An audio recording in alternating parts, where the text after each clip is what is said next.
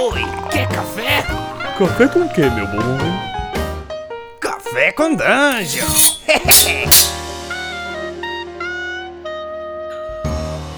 Bom dia, amigos do Regra da Casa. Estamos aqui para mais um Café com Dungeon, na sua manhã com muito RPG. Meu nome é Rafael Balbi e hoje estou bebendo um cafezinho com licor de abacaxi. Tá delicioso. E, bom, a gente vai falar hoje sobre as experiências de RPG de André Gordirro, o cara que já teve aqui várias vezes, que vocês já devem conhecer também é, de, de, outras pairagens, de outras paragens. Então, bem-vindo aí, cara. Salve, beleza, Balbi? Eu tô tomando uma Pepsi porque é a escolha da nova geração, ou sabor da nova geração, porque o slogan mudou no Brasil dos Estados Unidos em 1985, quando Michael Jackson era o garoto propaganda. O rei da trivia. Eu estava lá. Caralho. Maravilha. Porra, cara, então, vamos, vamos trocar uma ideia hoje sobre você, então. Pode ser?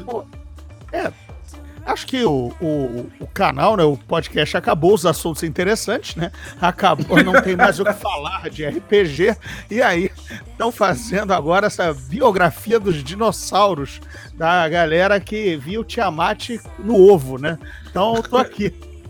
É, cara, então, uma coisa que rolou é que teve um programa que eu fiz com o Didi até, que a gente acabou voltando um pouco o tempo, falando dessa época dos anos 90, do RPG, esse, esse início, né, que ele pegou junto comigo, mais ou menos.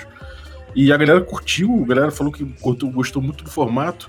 Então eu, eu vim percebendo, principalmente eu chamei Tio Nitro e o Azecos, uma galera que pegou bastante, bastante do RPG. Então ficou um formato que ficou interessante, né? Você pega junto a história do cara e a história do RPG. A gente no, no Brasil tem RPG a partir dos anos 80 então, meio que a gente tem aí uma, uma, uma galera que pode, de certa forma, contar a sua própria história a respeito do RPG, né? Eu acho isso muito é, doido. É porque, por conta da idade desses distintos colegas, né? Ainda que a, acho que só o Nitro bate meio comigo em termos de idade, mas todo mundo, como eu brinquei no, no, no anúncio da Pepsi, tava lá, né? Ainda que tivesse uhum. ou, ou 12 anos ou 22 anos, mas viu acontecer. E é legal que são olhares ainda diferentes, né? Porque são testemunhas em, em momentos da idade diferentes. Hoje tá todo mundo burro velho, meio que as coisas estão parelhas, né? Mas quem era pré-adolescente ou adolescente ou já jovem adulto naquela época, a cada um viu com olhos é, um pouquinho diferentes, né? Tinha gente que tinha grana para comprar porque já estava na faculdade ou trabalhando, é, tinha quem era moleque e jogava emprestado, né? Ou, ou, ou pediu para o pai comprar. É, então são experiências legais, mas no fundo as coisas se confundem, né?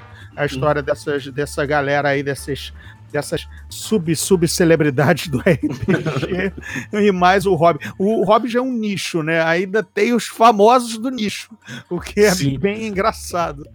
É, mas é importante, cara. Eu acho que eu acho que essa galera cumpre um papel, um papel importante de manter um pouco da história do, do hobby e de, de informar todo mundo. Por exemplo, quando é que você começou com RPG? Qual foi o teu primeiro contato? Contato de consciência do que era foi realmente tendo visto ET no cinema em 82, com 10 anos, que eu vi o jogo, né, na cena clássica, né, na, na cozinha do menino, né, antes do ET chegar e cair no barracão de, de ferramentas. Uhum. É, eu já tinha visto, eu já tinha entendido um pouco o que, que ele era aquele jogo, que era parecido com os jogos de tabuleiro que tínhamos muito nos anos 80 aqui da Grow, né? Zo Safari, é, é, Viagem pelo Brasil, é, o Grande Leilão, todos aqueles jogos bacanas da Grow, né? Corsários e tal. Ou seja, uhum. eu entendi que aquilo era um jogo de tabuleiro, é, mas ele não parecia um jogo de tabuleiro tradicional, porque as pessoas eles estavam fazendo uma história ali, parecia uma brincadeira com regra, sabe? Tipo, uhum. um, um roteiro. Um faz de conta, né? Um faz de conta, como se juntasse todos os Playmobil, mas tivesse um roteiro. É assim, ó, vamos juntar os Playmobil aí, mas peraí, eu vou começar a contar a história. Ó, os bandidos estão chegando na cidade, eu sou o xerife, então eu tenho que dar tiro no xerife, você é o meu delegado. É meio que, tipo, uma brincadeira mais sofisticada. É o que eu entendi na época, entendeu? Que era um, algo assim. Uhum. Os anos passaram, veio o filme em VHS, o, aquela estreia, aquele filme de telefilme do Tom Hanks, né? O Masons and Monsters, que eu peguei em VHS pirata. É, eu vi isso também. Pois é, era em, é, um filme de 87, a fita pirata tinha na, na, no videoclube, não era nem locador ainda, era videoclube. E aí eu entendi o que, que era. Ah, aquilo era o negócio do ET de cinco anos atrás. Agora com, fechei a história, entendeu? Beleza. ah, mas cadê isso aqui no Brasil, entendeu? É, é engraçado para quem, não, pra quem não, nunca viu isso, esse filme é, é um, talvez o primeiro do Tom Hanks, né? E o primeiro, eu acho que é o primeiro filme do Tom Hanks, e ele chega ali no, no mundo do RPG, ele encontra uma galera na faculdade, começa a jogar, e, e eles jogam umas cavernas perto ali e tal, numa, umas mesas com vela e tal, e ele, ele retrata o RPG de uma forma até negativa, porque o cara fica louco, né? Exato. É a dramatização do Satanic Panic, né? Do moleque que se perdeu e depois se matou e tudo uhum. mais. Eles pegam essa história, não usam, porque não pegaram os direitos da vida, da vida do, do cara, mas pegaram o mote e dizem, ai, que tal a gente fazer um cara que enlouqueceu, não consegue separar o personagem de quem ele é, entendeu? E tudo uhum. mais. Fizeram um, um telefilme dramático, explora, é, é, sensacionalista, né? né? E foi isso. Mas isso me ajudou a, a fechar. Vendeu, né? Vendeu, né? E fora isso também, vamos combinar ali entre 80, entre 80, a partir de 84, 85, 86, 87 e tal, eu ia muito na Leonardo da Vinci, uma é, é, livraria aqui do Rio, aqui no centro uhum. da cidade, que ainda existe, inclusive, só que agora mudou de nome, tá com outra, outra proposta, proposta até de manter o que ela era, mas ela antigamente era o único ponto de livros importados de arte no Rio. Arte, lembrando anos 80, não tinha Amazon, então você, se você era pesquisador e tudo mais, você estava fazendo sua tese, você encomendava livros de filosofia alemães, é, livros de história franceses, era, uma, era um dinheiro violento e você importava por lá e tinha uma ampla seleção. Bem, na parte de arte, tinha, a, tinha os livros perdidos lá das artes de Dungeons and Dragons, junto também com alguns livros de arte de ilustrações sobre o Senhor dos Anéis, ficou meio que numa área de fantasia. Então, meio perdido, eu, sei lá, tive acesso ao Atlas de Dragonlance, por exemplo, que estava perdido no meio do Atlas of Middle-earth, da Terra-média, entendeu? Uhum. A, a, a, livraria importava meio assim no tiro. É, eu estava lá procurando os The Art of Star Wars, que eu acabei comprando, assim, tipo, com sete meses de mesada o livro, entendeu? Era... Você já era viciado em Star Wars. Já, já era, e já estava aprendendo inglês na marra com 13, 14 anos, para entender o que eu não tinha acesso aqui. Por isso que eu sempre digo, molecada, não espera a tradução, aprenda a porra do idioma, entendeu? Porque uhum. não só para RPG, claro, tá saindo tudo aqui, mas o resto, a literatura de fantasia e tudo mais, sai muito pouco aqui. Então, pessoal, ligado. Faço esse esforço, a língua é fácil. Mas enfim, então meti a cara, eu tava vendo os livros de Star Wars e acabei esbarrando nisso. Cara, tudo ficou, para encurtar a história, fechando o puzzle, né? O, o quebra-cabeça. Eu ainda não estava chegando a jogar, mas eu já tinha contato com o manual de arte, já tinha entendido o que, que era pelos filmes. E aí faltou o, o que aconteceu finalmente em 90, 90, 91, 91, acho que mais certo, quando um amigo meu me chamou que um outro amigo, é sempre um amigo do amigo, ia fazer uma mesa de RPG baseado em Stormbringer, o sistema da Chaosium, que eu também Caramba. já tinha visto os livros da, da Chaosium na Leonardo da Vinci, porque eu já, já tinha lido a saga do Elric naqueles quadrinhos que a editora Globo lançou, né? Lançou o Marinheiro dos Mares do Destino, é, e, e, e, também a minissérie, aliás, o graphic novel Elric, pela editora Globo, em 90. Então eu tinha lido, esse meu amigo era fã de quadrinhos também, e ele disse: Olha, um outro amigo, amigo do amigo, vai mestrar, vai ter um RPG do Elric. Eu sei que você, a gente curte.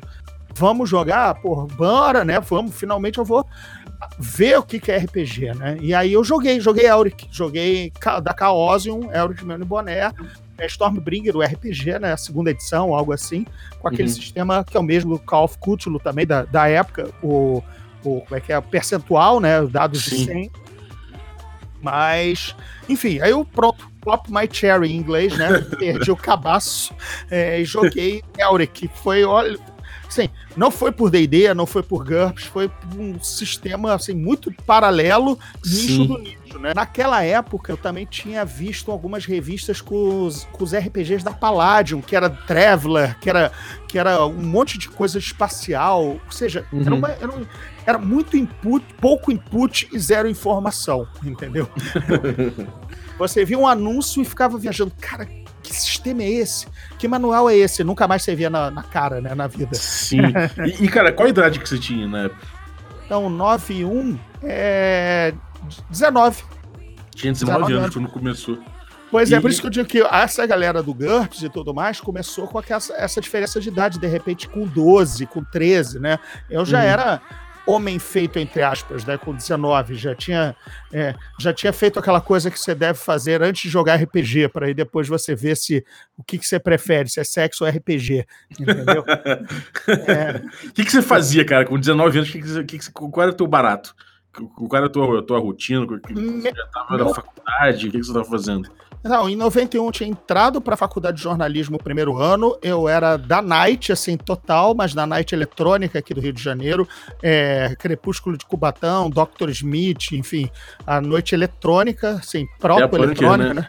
É, a Bunker bem depois. Bunker já estava até atuando como DJ na época, mas é, 91 foi a abertura da Dr. Smith, que tinha a boate underground aqui do Rio, é, depois do fechamento da do Crepúsculo de Cubatão, que era o, que era o, o ápice dos darks e tudo mais e tal. Edinho, né? De Edinho. Edinho, Wilson, isso, isso são as noites de rock é, da, do próprio também da Dr. Smith.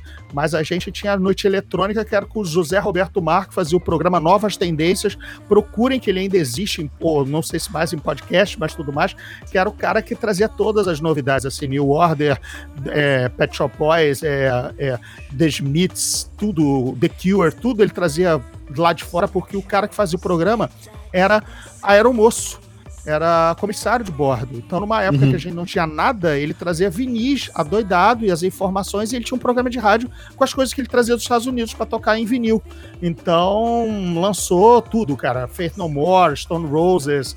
É, Cara, nessa imagina? época devia ser muito difícil, né, cara? Nessa época aí, Cara, conhecer novidade devia ser muito difícil.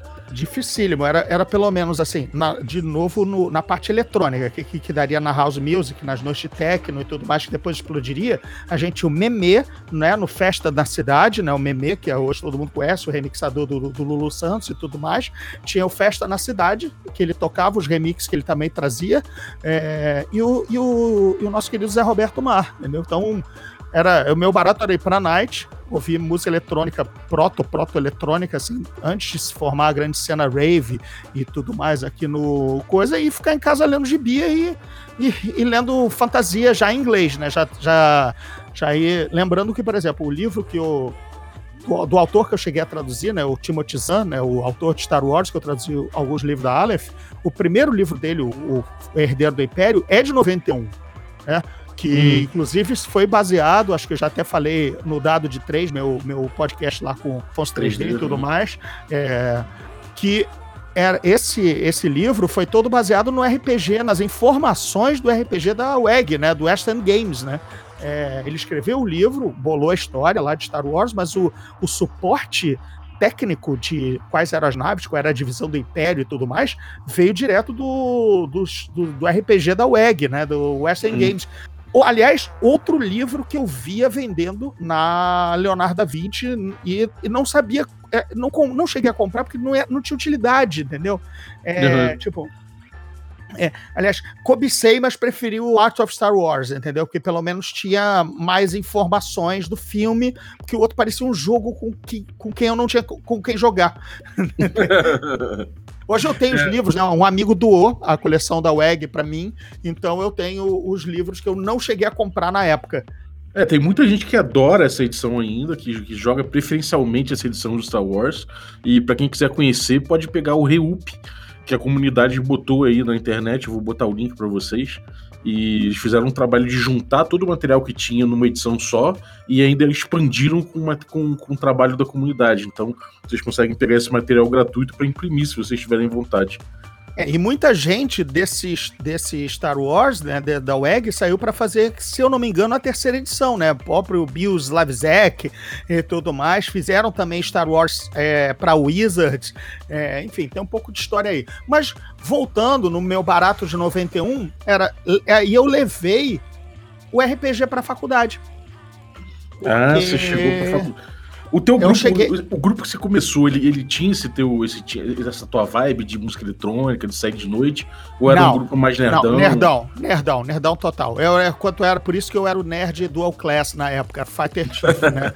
Porque tinha, saía saía pra pegar mulher, saía para night, tava sempre quinta domingo em boate, é, depois fui virando DJ e tudo mais, e, e ao mesmo tempo tava jogando RPG, é, não me esticando na noite tanto assim, do, do after do sábado pro domingo, porque domingo tinha RPG às três da tarde, entendeu? Eu tinha que estar minimamente menos louco para conseguir jogar, entendeu?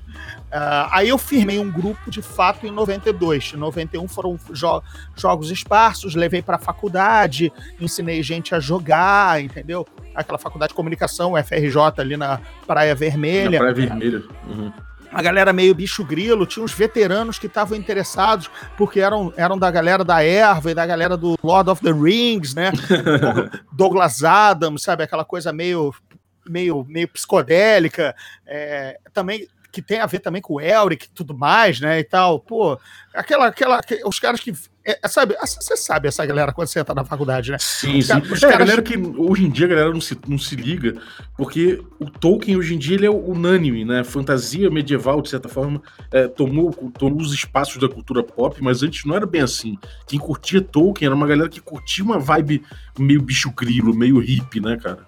Isso, e também é a, como é que é aquele rock progressivo, entendeu? Então, uhum. você via que eram os dinossauros que estavam, sei lá, já há oito anos na faculdade, é, e aí eu era o moleque que tava trazendo um negócio que, porra, caralho, Tolkien, mano, sabe? Porra, é tal. E é uma galera, enfim, você conhece. É, é, acho que essa galera não existe mais nas faculdades de hoje, entendeu? Ah, porque até pela diferença de idade, eles pareciam ainda sobreviventes dos anos 60, ainda no início dos anos 90, sabe? É. Hoje talvez eles pareçam sobre. Talvez deva ter veteranos com a, minha, com a cara de veteranos dos 90 perdidos em quase 2020, entendeu? Tem que dar um gap. Prodigy, né? Isso, tem que, tem que dar o gap da geração, ou vestido de Vanilla Ice, entendeu? Pô, meu tempo do MC Hammer, sabe? Tem, tem, tem, que fazer equivalência, entendeu? Os caras, tipo, vamos dizer, é como se os caras hoje, como eu até falei, tivessem ouvido ainda Stone Roses, sabe? E, e e Faith No More, ah, o primeiro álbum, é tudo de 91, entendeu? Mas hoje parece antiquíssimo, que nem, a, que nem para nós, em 90, apareceu os psicodélicos dos anos 70. Enfim, o tempo tá passando e de, rápido demais, cara. Sim. A gente já virou vintage, cara. Geração 90, pelo menos, que eu, que eu, que eu curtia, as paradas que eu curtia, hoje em dia são vintage, então não tem o que falar. Pois é. Então, o resultado, eu levei o RPG para a faculdade, é, aí veio o GURPS, né? Veio. É, eu tomei contato com o GURPS assim na Gibimania. Ainda eu tenho a edição preta gringa, né? Porque eu já estava lendo em inglês e tudo mais. Sabia uhum. que ia sair a versão nacional.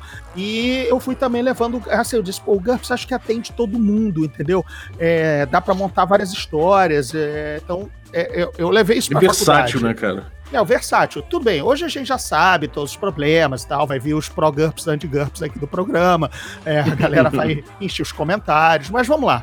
Na época, era o que tinha como super versátil para você jogar de Tarzan a Buck Rogers, a Star Wars, a, a, a, a fantasia clássica, é, sem ter que comprar um, um, um sistema para cada coisa. Uhum. Né? Dava para explicar rápido, ó, ah, se vocês curtem filme de ação, vamos jogar um, uma espécie de James Bond barra Duro de Matar com GURPS, dava para fazer, entendeu? É isso e, como você falou, versátil, dava para iniciar várias pessoas com vários, várias pegadas, né? Várias Sim. vibes.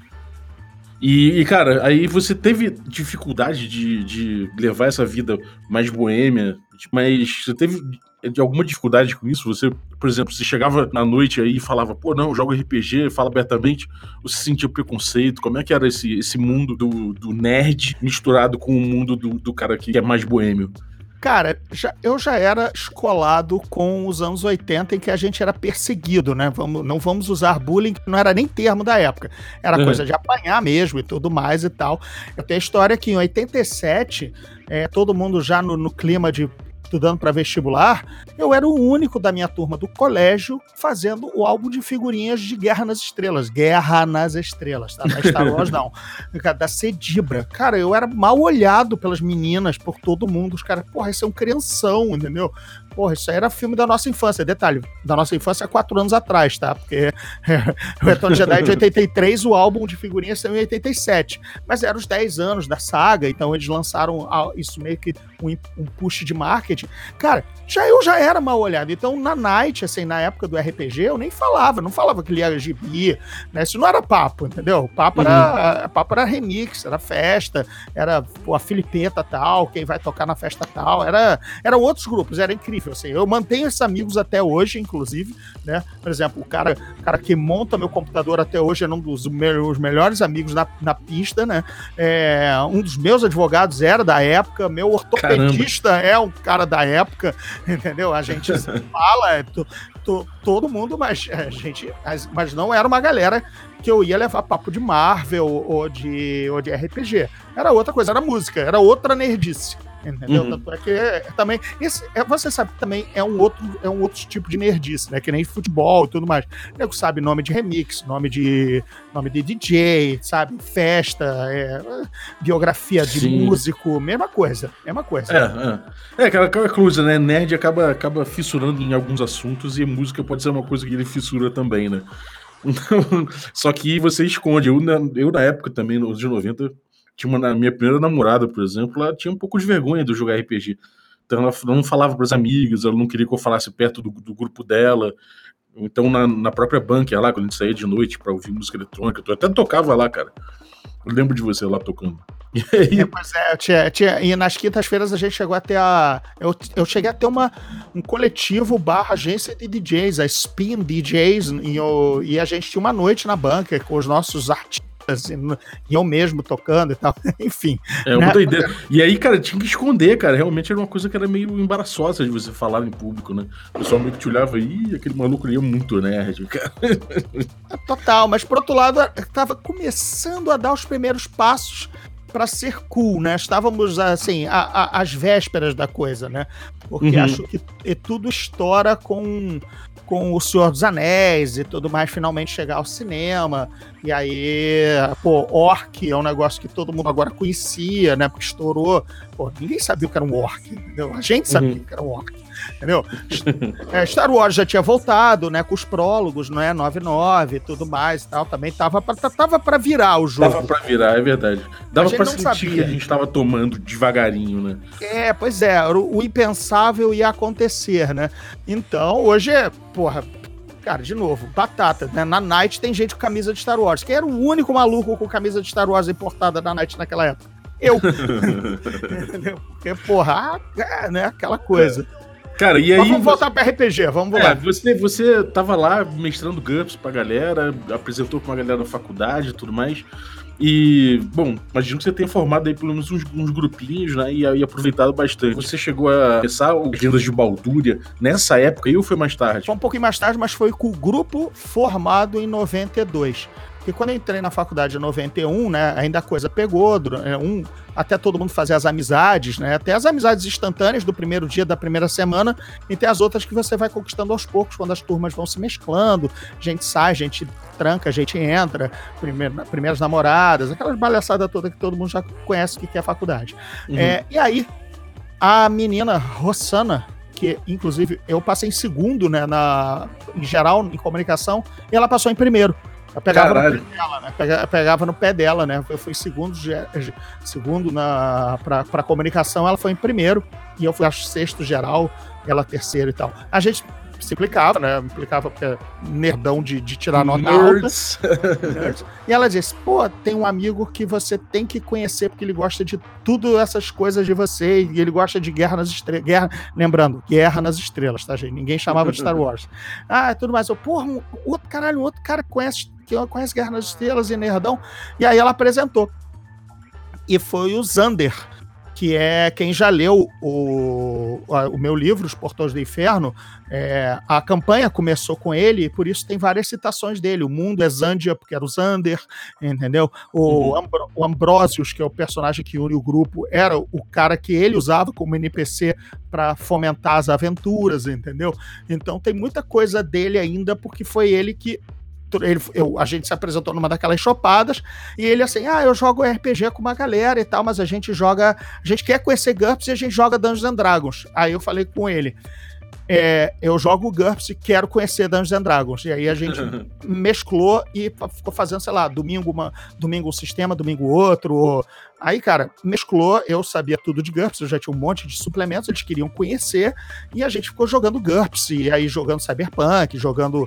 É, fantasy sempre era. Quando ia pra fantasia, a galera jogava DD, e aí eu aprendi a jogar DD, segunda edição. Né? Ah, e aí tive a maior dificuldade, achava a coisa truncada, porque não tinha skills, entendeu? Uhum pô, mas meu personagem não sabe abrir uma porta, não, só o Tiff é a porta. Gente, eu sou uma pessoa. é, o, né, no Gantz você é uma pessoa, né? Assim, você tem as skills ou não. A gente tem peraí, eu, um, um fighter olha para uma porta e ele não sabe o tentar usar uma gazua. Não, ele só consegue abrir dando chute. E, e, depois, ou seja, ele fica parado, ele é um videogame, ele não, se ele não tem o botão, ele não faz. É, não, gente, eu quero tentar abrir a porta, sabe? É, o, aí eu começava a pegar, porra, o GURPS me deixa fazer isso, entendeu? Aí gritaria, né? Todo mundo tem o. Todo mundo da flor dos 20 anos tem razão com tudo, né? Começava as, as briguinhas bobas, né? D&D é melhor, não, o GURPS é melhor, tal, aquela coisa. Sim. Mas. Aí, é, e aquela coisa, um paradigma, era só, era só uma questão de mudança de paradigma, mas isso aí já era uma coisa difícil de acontecer pra caralho. Ah, já, né? E todo mundo é. Quanto mais jovem você é, mais dono da razão você é, né? Então. Sim. Tudo, tudo na paz. Mas esse grupo foi formado em 92. É, ele, praticamente 80% dele foi o que foi lá para, digamos, 90. 97, algo assim, que a gente jogou a primeira aventura do que seria a Baldúria, né, dos meus livros lá do, da editora Rocco, com o mesmo grupo, com o Zander mestrando, comigo jogando com o Kalanar, com outro amigo jogando com, com é, o Baldur, o Oswaldinho, que é meu colega lá do Dado de Três, e uhum. o resto todo, é, é, o Ronaldo jogando com o Adlanor, que era o nome dele ao contrário, né, o que me ferrou no livro, né, porque eu passei a colocar todo mundo meio. A, a, a raça dele com o nome ao contrário, enfim, trabalheira. Então, é, nasceu aí, mas é o, é o mesmo grupo. Cara, era todo. A, a, a frequência era todo domingo, três da tarde, na casa do Ney. Quem, de novo, quem, quem leu meu livro, tá parecendo jabazão. É, leu, é o Derek Black, tá? O Derek Black é o Ney, era na casa do Ney e tudo mais. E a gente jogava sempre, assim, Ipanema, todo mundo. Era, fechou com essa galera, né? Fechou o, grupo, fechou o grupo clássico. Fechou o grupo clássico com não, pequenas. Não, não jogava mais fora, assim. Não, não, não, nunca mais. Assim, o grupo lá de Stormbringer foi só uma, uma, algumas vezes, entendeu? Até tentei trazer o mestre pro nosso grupo, mas a coisa não fez, não fez o gel, né? Não, não, não rolou uhum. é, e tal. Ele ainda Deu jogou com a gente. De mestres. Deu conflito de mestres e tudo mais e tal. Nem vale dizer o nome, mas ele, ele tinha uma língua presa e tal, então o nego doava quando ele falava, tem um dragão no céu. Aí as nego assim, como é que é? O quê? O dragão, nunca vi um dragão? Não, dragão nunca vi, cara. Dragão, porra! Sabe, tipo, galera mara. Dagão. Aí a gente quase fez uma ficha pro Dagão, que era um bicho Tinha um bullying interno também, né? Tinha sempre, né? Assim, por isso que a minha mesa, por que, que você não streama, André? Porque você já, cara, é, um terço é bullying, outro um terço são piadas que não, não são mais de humor que pode ser dito hoje em dia, entendeu? Então é, vai todo mundo preso, então por dois terços a, o stream não rola. Entendeu? Um terço é de aventura boa, mas os outros dois terços é meio impraticável. E aí, cara, você, tipo, então você acabou crescendo é, uma parte do tempo do, dentro do RPG com, com o mesmo grupo, né? E como é que foi essa coisa? Você, você, que, mestrava, você que mestrava menos? Quer dizer, você que mestrava mais? Tinha alguém que mestrava mais que você? Mudava? Tipo, como é que era essa, essa filosofia de mestragem dentro do grupo de vocês? Quem sempre mestrava era o Zander e com as, as eventuais fa faltas dele, que depois se tornaram bastante frequentes, passou, passei a ser eu.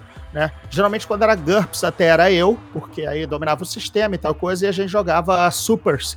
E eu tinha um todo o universo já bolado. Era, era também, de novo, 92, 93, 94, aos da Image, né? Então aquele boom de super-heróis exagerados, aquela, aquele também Rob Liefeld com Cable, Deadpool. Então você pensa aquele também aquele caldeirão de testosterona, armas e cyber bloodshot warriors, Fang Knight, né, Lone Wolf, é, Crimson Fighter, todos aqueles, todos aqueles é, criador automático de, de badass dos anos 90, né? Então tinha, aí o Gup, a gente, eu, eu mestrava Gup Supers, ele mestrava, ele começou mestrando Balduria, né? Que nem tinha esse nome, né?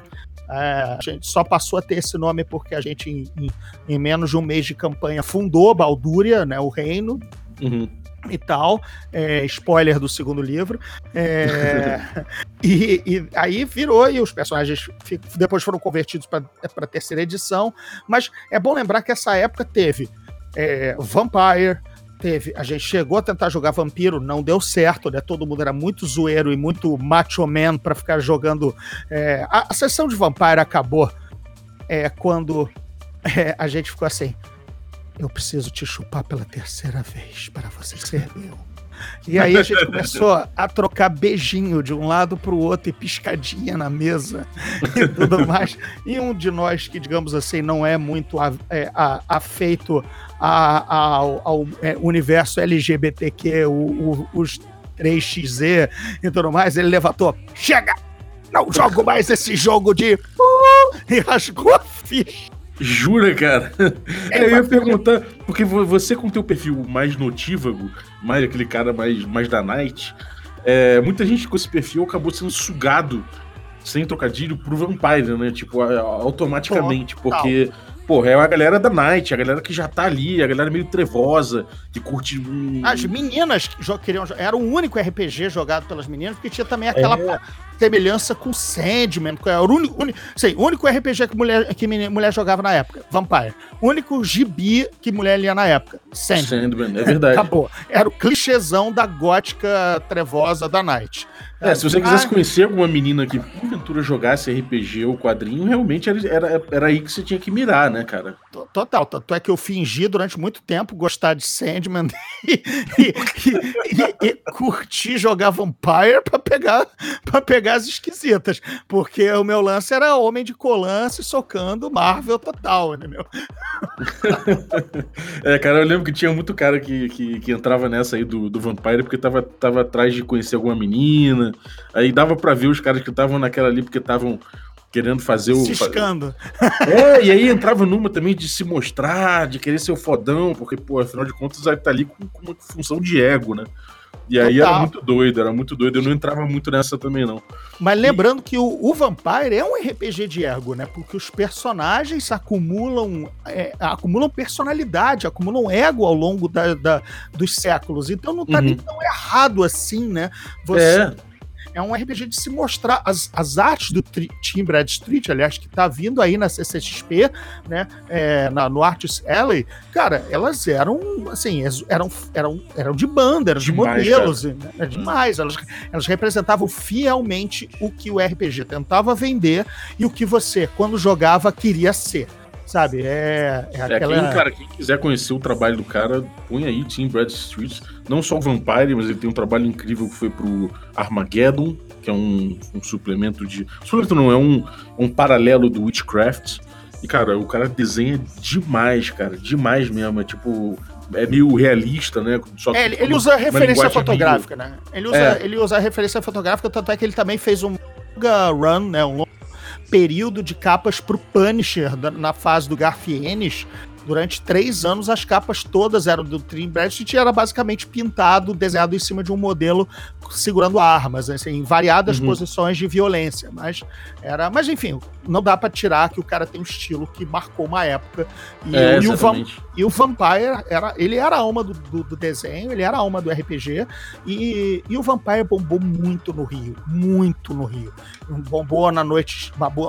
Assim, você sabia que aquela galera não jogaria Dungeons and Dragons, que aquela galera, a galera, a galera não jogaria GURPS, mas aquela galera toda tava jogando Vampire e tava jogando live de Vampire, que foi também um negócio que bombou, bombou. no Rio, assim, muito forte, entendeu? Eu joguei de live de Vampire, eu era o Príncipe Ventru, porque a, a, galera, do, de novo, poder e aquela coisa de se mostrar, né? Porque, é, eu lembro, é assim, a galera do Rio by Night montou aqui uma. Já, é, a Camarilla do Rio ia fazer as lives. Aí chamaram os, os jogadores mais dinossauros, dinossauros lês, a gente já jogava RPG há quatro anos, né? Na época. Pra, ó, a gente tá precisando, até porque, enfim, tem uma galera que tá chegando meio que pelo hype, não sabe, não sabe se vai se comportar, então a gente precisa. Então, os papéis de muito poder foram delegados a players que não iam dar trabalho, entendeu? Uhum. É, ou, isso, ou saberiam colocar ordem na casa.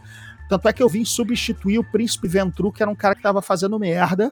É, e ele disse: André, eu sei que você não é, cara, isso é teatrinho, joga live, sério, pelo amor de Deus, bando de homem de terno de noite no Rio de Janeiro, sobretudo, vocês estão malucos? Night, pô, logo na night que eu quero sair para dançar e tudo mais, não, mas é uma vez por, por dois meses, vem, faz o um sacrifício, tal. A gente te dá um personagem super poderoso, eu tô, tô dentro. Não, você vai ser o príncipe Ventru, beleza.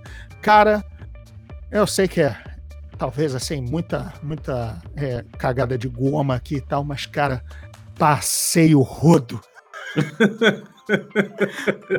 Putz, Guila, amigo, te contar.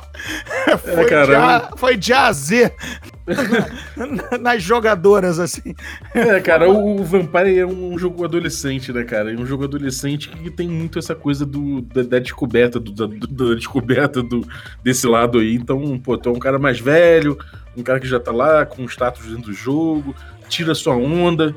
Aí realmente é. É, é quase, é quase ter uma banda, né? Quase igual Pô, ter uma banda. Basicamente. Aí 20 quilos a menos, cabelão até a cintura, entendeu? É, eu vou, vou mandar pro Balbi ver se ele coloca no post a minha foto de Sir Richard Dobbs, o príncipe Ventru é, da época. Lembrando. para você ver que já tinha uma galera velha jogando, e, por exemplo, nosso querido Dudu Spor, nosso querido Eduardo Spor, ele era vampiro jovem dos Bruhá. Ele, ele era. Ele tinha, a gente tem uma, uns, oito anos de diferença aí de idade e tudo mais. Então, naquela época, ele, cara, era quase. Acho que ele era até menor de idade, entendeu? Ele jogava. Era neófito ali. Ele era neófito e menor de idade, ele só jogou como como é, neófito Bruhá, entendeu? Eu não, enfim, eu, cara, eu não lembro dele jogando, porque como tava com o príncipe, né, as minhas tramas eram só com os outros príncipes, ou com, porra, NPC que vinha direto da Inglaterra, o, o Matusalém não sei das quantas, aquelas coisas, o, o, o, o, diferente nível de poder do, do, da trama, né, que você bem sabe, Sim. tanto no live quanto na mesa de Vampire dá pra rolar, né? Então, cara, Sim. enfim, lembranças diversas, assim, da, da, das coisas. Mas não era o teu feijão com arroz esse vampiro. Não, não, eu tava lá só pra tirar onda, pegar a mulher e, ao mesmo tempo, também manter aquele ciclo de amizade que era diferente da minha mesa de RPG, porque não tinha quase ninguém da minha mesa ali. Na verdade, uhum. acho que só eu jogava porque os outros acharam exatamente isso. Pô, teatrinho ridículo, pô, fica lá se fantasiando, pô, é, é, pô, esse jogo, esse jogo de você fica jogando isso e tudo mais e tal. Não, cara, no live tem mulher, fica tranquilo, dá pra morder, não precisa morder os, o pescoço dos amigos, entendeu? Dá pra. É, cara, Ai, cara. Que, que, é, é, é Anos tipo, 90, né, cara? Bobo, sabe? Tipo, eu tô, tô falando isso aqui, o pessoal não vê, eu tô com sorriso de orelha a orelha ao mesmo tempo com, com a mão na testa, sabe? Tipo, o que, que eu tava fazendo? É, anos 90, anos isso, 90. Né? Depois saía da live, passava na praia de Ipanema e destruía uma, uma escultura de areia, né? Mal pra caralho. Pet, to, é, Pet to the Bones. Já vi isso, essa cena. Isso é, isso é Bruhá, isso é, isso é aqueles outros lá que são lobos também. O Ventru pegava um, um, um, um táxi preto especial, entendeu? Da época. Não era nem o Uber Black, né? Chamava o táxi especial, ia para casa no banco de trás refrigerado, entendeu? Pensando nas ações na bolsa. É, eu terminava minha sessão, minha sessão de RPG e ia, ia, quando não era dia de bunker, eu ia ali pro, pro Empório é um barzinho em Ipanema que. O Emporre? Pô. Emporre, que tinha uma extensão ali até a praia. A galera ficava andando pra lá e pra cá. E tô eu lá bebendo com a galera. Bebendo não, na época eu nem bebia, bebia mate.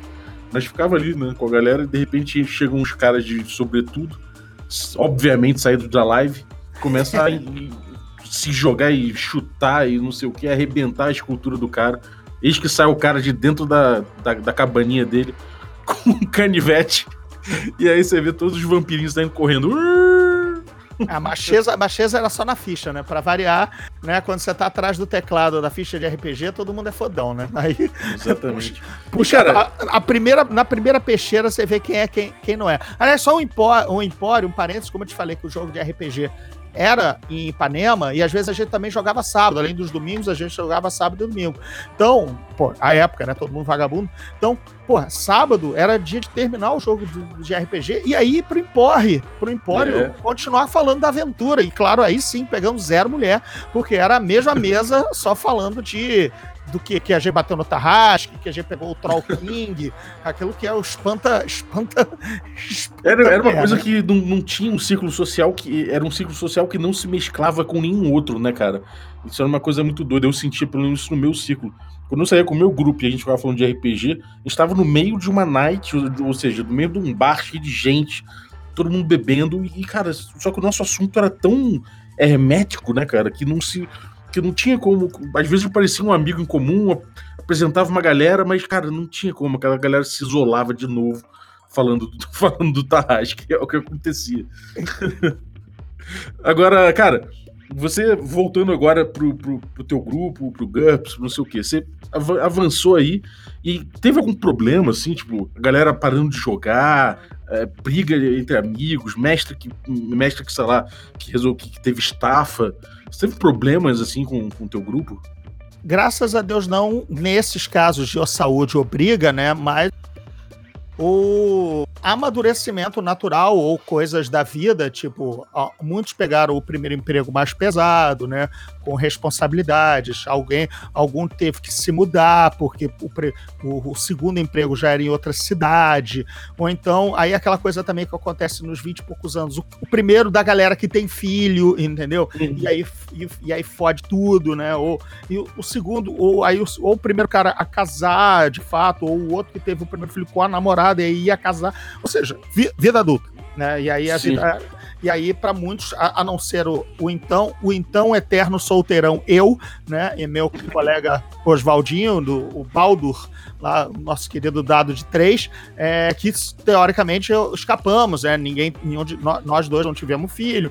É, eu agora que estou amarrado para casar, mas até então, e até, até hoje, até esse exato momento ainda não, olha só, e tudo mais, mas a Maria ali já, já os amigos já estão no segundo casamento, já estão no terceiro filho, mas isso, mas na época o choque foi ou o primeiro casamento, ou o primeiro emprego, ou o primeiro filho, ou uma combinação uhum. dos três, que aí tirou o cara do, do jogo. Foram poucos perdidos para isso, mas tanto é que da mesa original, toda quinta-feira agora só jogam três: eu, Oswaldo e o Luiz Guilherme.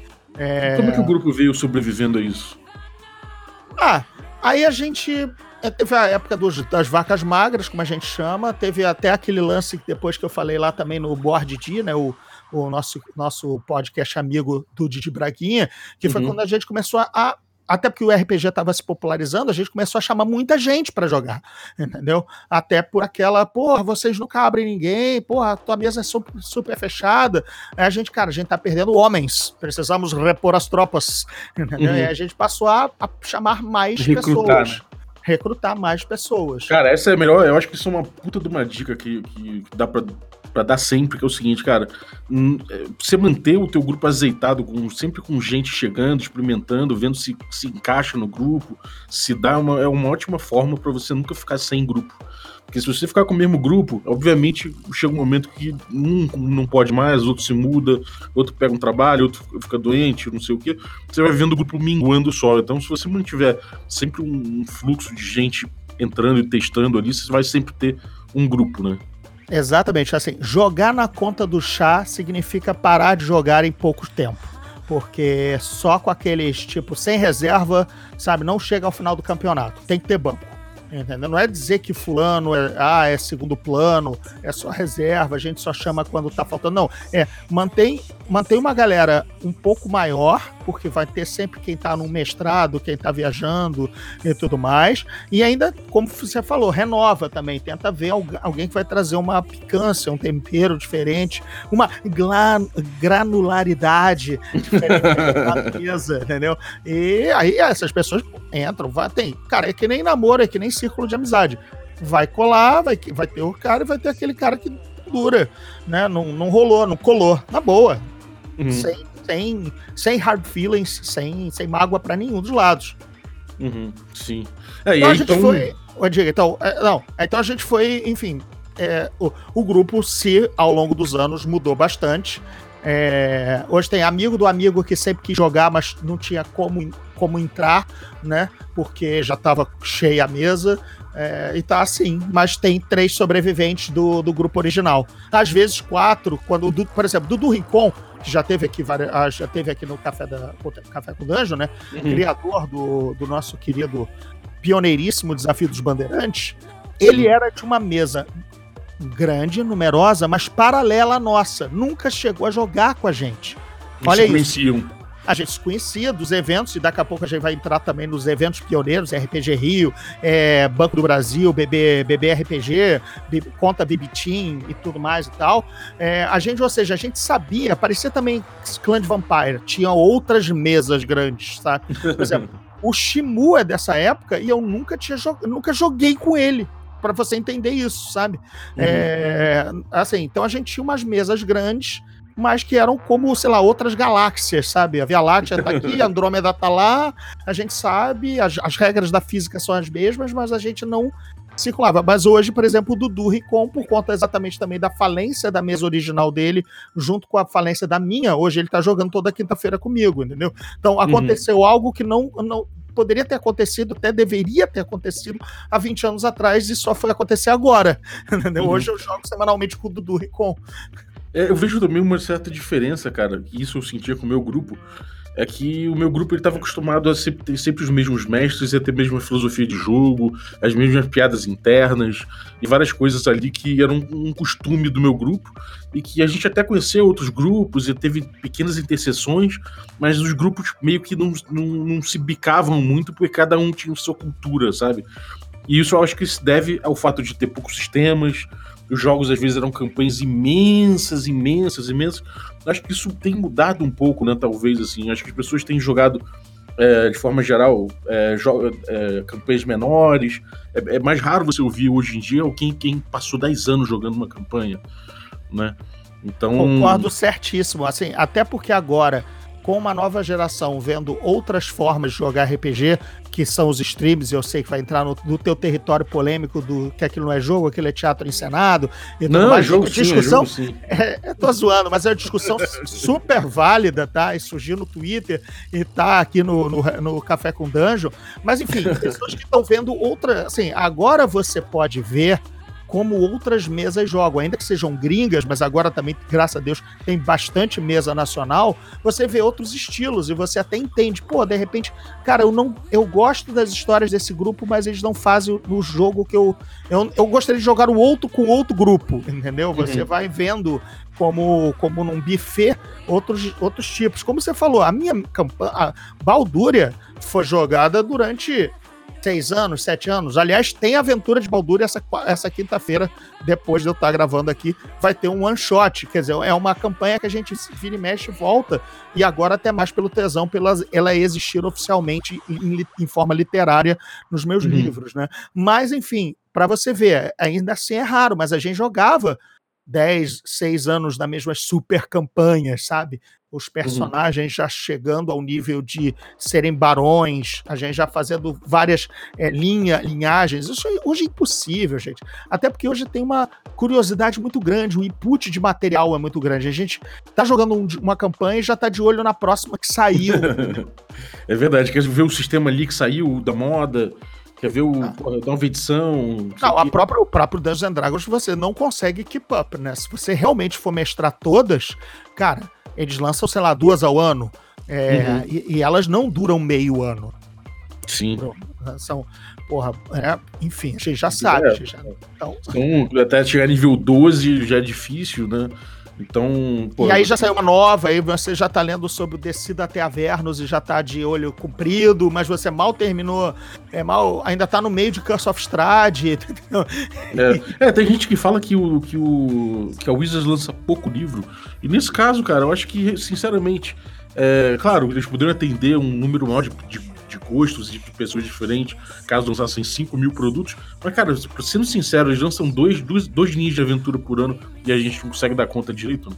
Porque a gente, porque a gente, tudo bem, a gente tá adulto, a gente tá, assim, talvez a galera dos 20 esteja dando conta. Dos 15, né, galera? Dos 16 anos aí. É, exato. E agora, então, com, com em português, o nego já tava debulhando com tradução Piratex, entendeu? Que dirá. Será que a galera tem, tem alguém que. se Tem algum grupo aí ouvindo que já jogou todos os o- o- as linhas de aventura do DD, de cabo a rabo? Por favor, mande mensagem que eu quero falar com você. Ah, também quero, com certeza. Eu não quero falar, mas eu quero saber se existe e eu vou querer ouvir esse café com dungeon desse, desse, desse, desse, desse sujeito com muito tempo na vida que eu vou invejar. Exatamente. É, pô, e assim, você acabou é, mudando de a, a sua campanha de GURPS pra D&D, né? Para que para terceira edição, isso mesmo. Na terceira edição você mudou. E dali foi pra frente. Quarta edição continuou, quinta edição... Não, a gente, a gente não jogou a quarta, acho que ninguém do grupo jogou a quarta. Foi aí que a gente ou foi jogar outras coisas, entendeu? Ou ficou, não, a gente ficou jogando em 3,5. A gente foi jogar ela em Pathfinder. Isso. A gente jogou ela em Pathfinder até vir a quinta edição. É, e aí, um cara, refúgio ali, né?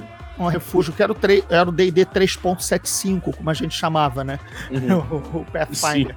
E aí, é, e tá até hoje agora na quinta, tudo bonito e tal. Tô com é, dois módulos para ela. Aliás, a gente vai conversar isso aí já já naquela sempre aquela promoçãozinha aqui do Café com Dungeon para você adquirir o seu ganhar o seu de graça um módulo de edição. Mas Inclusive, você enfim, mestrou no, no, no- no lançamento brasileiro do D&D Então, né? aí na naquela coisa eu, eu, eu mestrei uma segunda aventura que eu já escrevi. Olha aí. Olha, cara, rapaz, para. que isso. É, Shimu, abre teu olho. É. Mas enfim, eu mestrei uma. É porque essa que eu mestrei, é, essa que eu vou oferecer para vocês aí no, dos ouvintes, na verdade eu acabei mestrando no QuestCast também, nossos co-irmãos aí do, do- Uhum. da podosfera do RPG, é, que, eu, que eu mestrei em, em podcast, a aventura de podcast, né? Em seis. Ou seja, ela é uma, ela é uma aventura de seis sessões. Então eu aprendi que ela não era uma, uma aventura de, de convenção. Então eu fiz uma curtinha que dá para rolar em uma hora e meia, e foi o que eu fiz lá no, no- no saudoso desde já e épico e histórico evento da Galápagos. Lembrou muito os eventos da RPG Rio, da, da- do Team e de coisas que aconteceram. E do. Internacional também em São Paulo, né? A Internacional, a gente foi, a gente foi num Fusca, Fusca não, perdão, num K, tá? Foi, saiu um K aqui do Rio para a Internacional de RPG em São Paulo.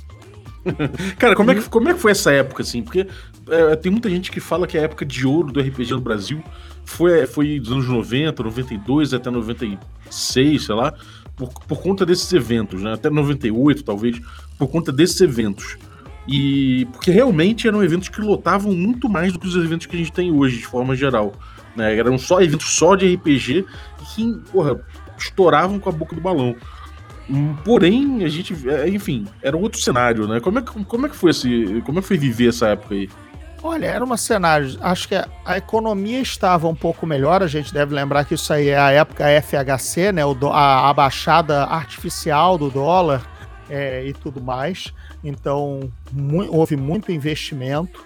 é, até porque, enfim, a gente não tinha os hobbies eletrônicos e as redes sociais dessa forma como temos, Netflix e tudo mais. Ou seja, dava para emplacar um novo hobby, né? Que é, é, vamos combinar que hoje em dia tudo disputa atenção do nosso Uhum. escasso tempo de lazer, né?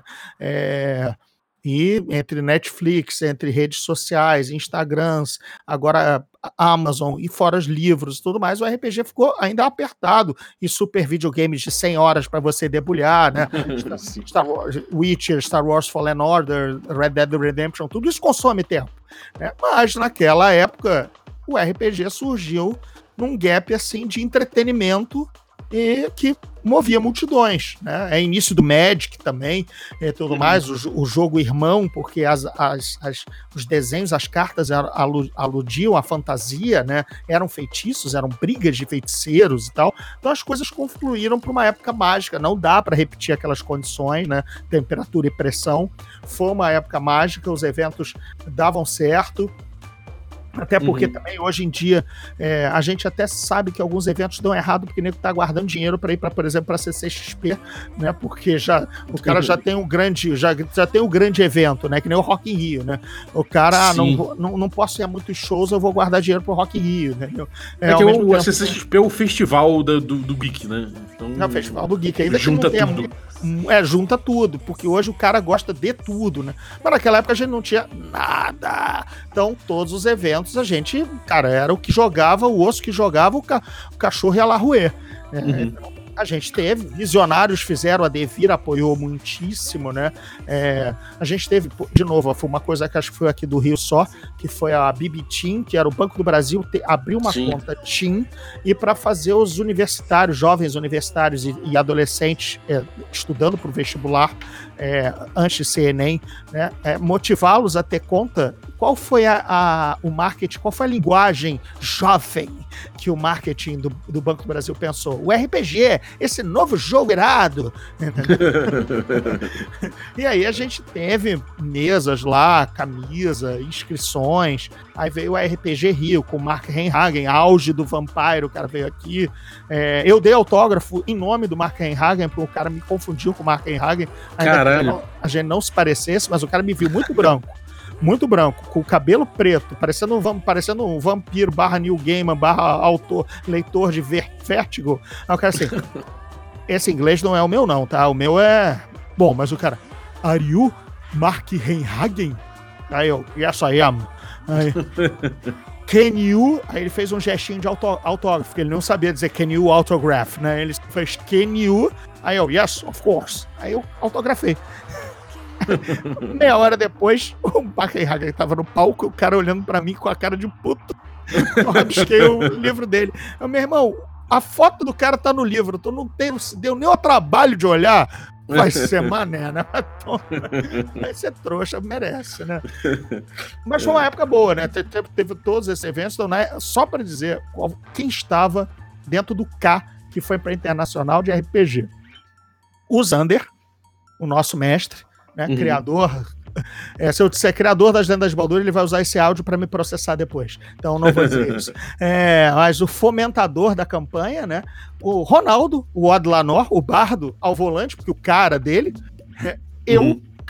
Agnor, e Oswaldinho, o Baldur. Então era quase toda a pare estava dentro do carro das lendas de Baldúria, indo de carro, um monte de gente gorda que não cabia no carro, indo pro Internacional de RPG, pegando sete horas de estrada porque o carro andava devagar e o Ronaldo era cauteloso ao volante.